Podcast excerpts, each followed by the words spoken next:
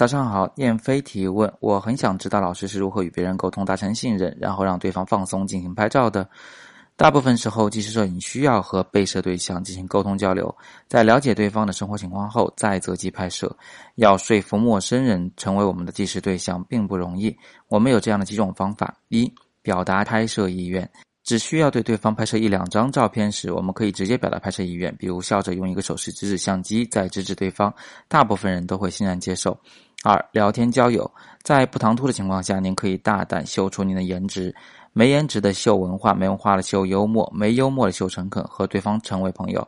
此时，适度的真心的赞扬对对方总是最好的开场白。我的开场白通常是“你好漂亮啊”，语气要说的像是心里旁白被不小心说漏嘴了那样。长得不够诚恳的，脸皮不够厚的，说的不够自然的，不要学我。对方并不是女生，或者对方长得并不好看的，更不要说这句话。为了表达诚意，你可以先介绍一些自己的隐私信息。如果是学生或者摄影培训机构的学员的，则可以大胆秀出您的学生证。学生身份对拍摄很有帮助，而记者身份只会帮您的倒忙。三、说明拍摄原因。如果是长期的纪实项目，您可能不可避免的要拍摄对方的隐私，此时您需要拿出更多的理由来说服对方。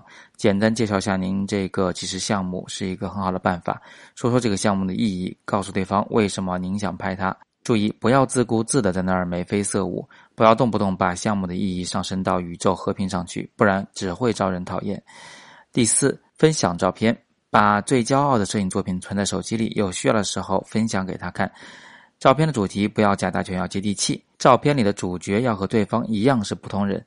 这些照片也不一定要是最好的纪实摄影作品，但一定要是人物最帅、最漂亮的、气氛最舒服的作品。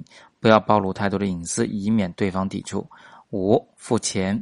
如果您的拍摄项目会耽误对方的工作，那么付钱这一方法对于某些人来说是可行的。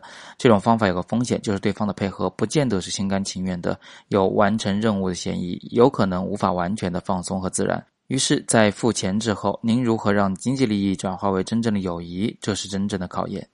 六，死缠烂打。